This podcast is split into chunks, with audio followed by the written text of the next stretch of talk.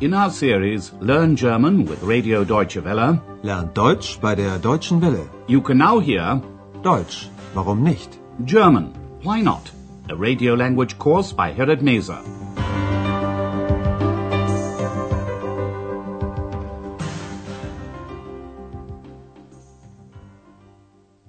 Liebe Hörerinnen und Hörer. Hello and welcome back. Today you can hear lesson 23. Wer spricht da? Who's that speaking? Can you remember the two ladies in the last lesson who were sitting in the lobby of the Hotel Europa making comments about people who went by? They talked about Dr. Thurman and one of the ladies asked about his profession. Und sein Beruf? The other lady, wrongly as it turns out, said she thought he was a professor. Her friend then asked her whether Dr. Thurman was married. Note the use of the masculine article in the third person singular. Und seine Frau? Next, the two ladies spoke about a young French woman. Note the use of the feminine article in the third person singular. Ihre Mutter ist Französin. Meanwhile, X is sitting beside Andreas at the reception desk. Andreas has finished his work and is reading something. But X won't leave him in peace. Listen to their conversation. It has something to do with seeing, sehen, and not seeing, nicht sehen. Andreas, was machst du? Lesen. Ich lese ein Buch. Das siehst du doch. Ich sehe nichts. Ich sehe gar nichts. Ich bin unsichtbar und sehe nichts. Ex sieht nichts und stört viel. X maintains that she can't see anything. Listen once again. X asks Andreas what he's doing. He answers her in one word reading. Lesen. X isn't satisfied with this answer, so she asks, What are you reading? Was liest du? Andreas answers impatiently that he's reading a book. Ich lese ein Buch. And because he doesn't want to be disturbed by any more questions, he adds, You can see that. Das siehst du doch. X replies that she can see nothing. Nichts. And because she's feeling a little annoyed, she goes further and says she can see nothing at all. Gar nichts. Ich sehe nichts. Ich sehe gar nichts. She says this is because she's invisible. Unsichtbar. Ich bin unsichtbar und sehe nichts. Andreas knows perfectly well that X is invisible, but he also knows that she can see perfectly. Andreas says that X may not be able to see, but she's disturbing him. Sie stört. X sieht nichts und stört viel. But even this doesn't silence her. X says she's hungry, and before he knows where he is, Andreas is going out to eat, essen, with X and Frau Berger. Listen to the conversation. How does this come about?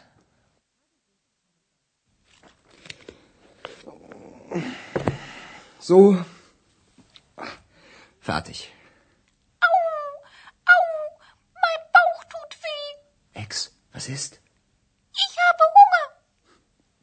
Ex hat Hunger. Sowieso.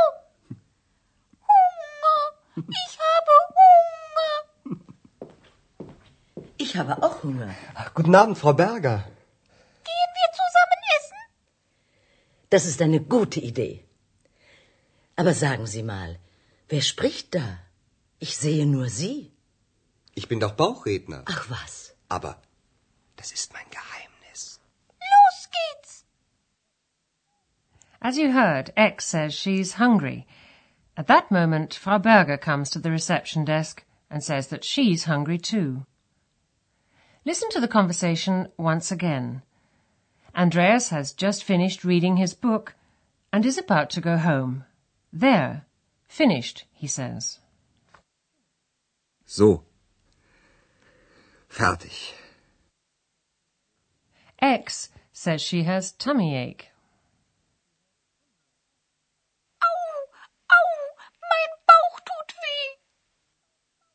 And then she explains that she's hungry. Ich habe Hunger. Frau Berger hears this and says she's hungry too. Ich habe auch Hunger. But before Andreas has a chance to say anything, X says, Shall we all go out to eat?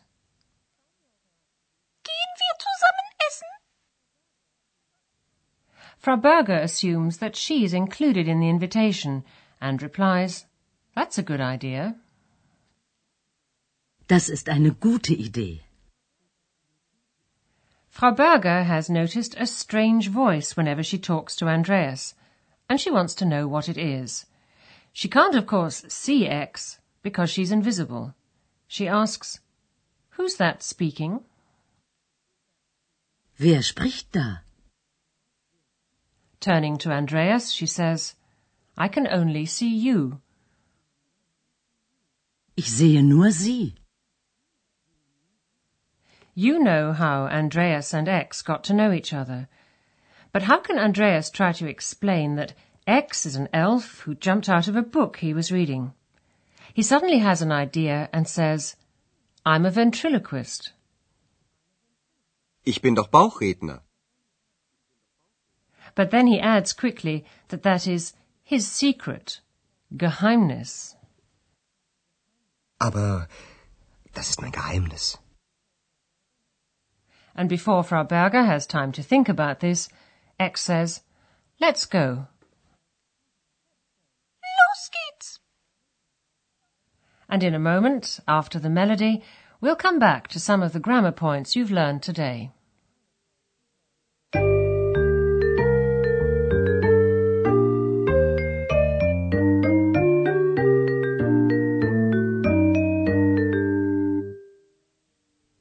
As you know by now, verbs in German are inflected, which means they change their endings according to whether they're expressed in the first, second, or third person. Listen first to the infinitive form of the verb to read, lesen. Lesen. Lesen. The verb endings are added on to the stem of the verb. To form the stem, you remove the en ending from the infinitive. The stem of this verb is therefore les. In the first person singular, the ending e is added.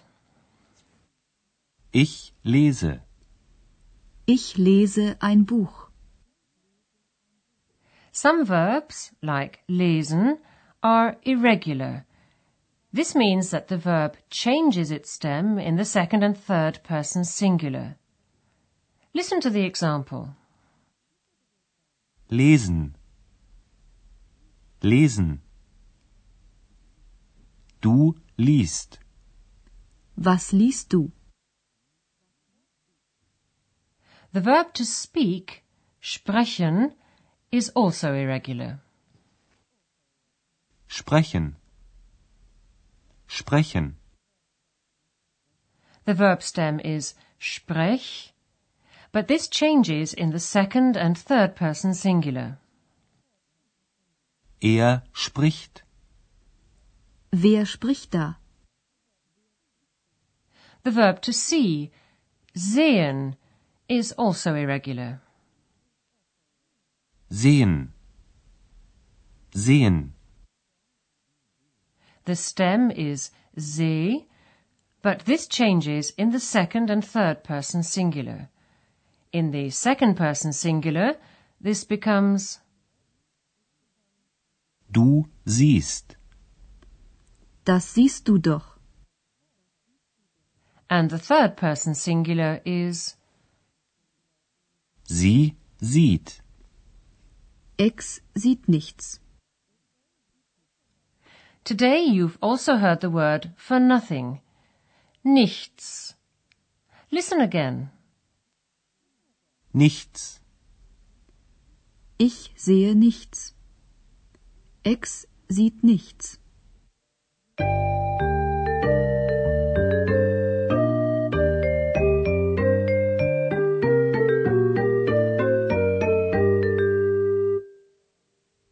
Listen to the dialogues once again, and while you're listening to the music, sit back and relax.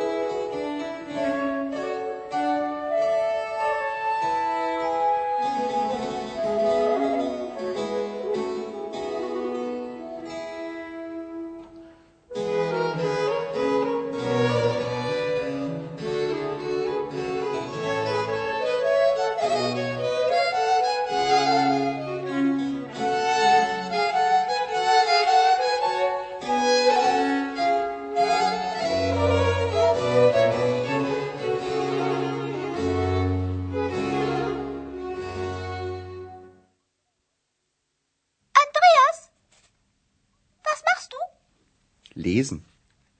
Was liest du? Ich lese ein Buch. Das siehst du doch. Ich sehe nichts. Ich sehe gar nichts. Ich bin unsichtbar und sehe nichts. Ex sieht nichts und stört viel. And then Frau Berger, Andreas, and X all go out for a meal together.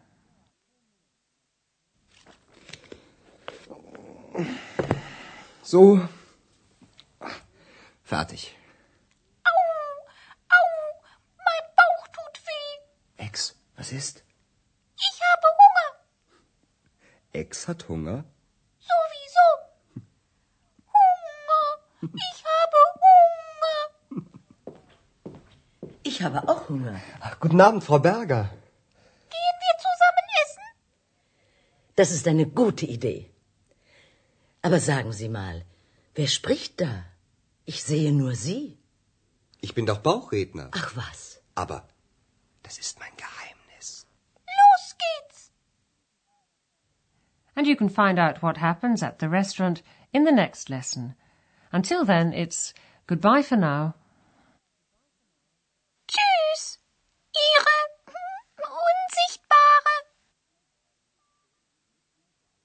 You've been listening to our language course, Deutsch, warum nicht? A production of Radio Deutsche Welle in cooperation with the Goethe Institute in Munich.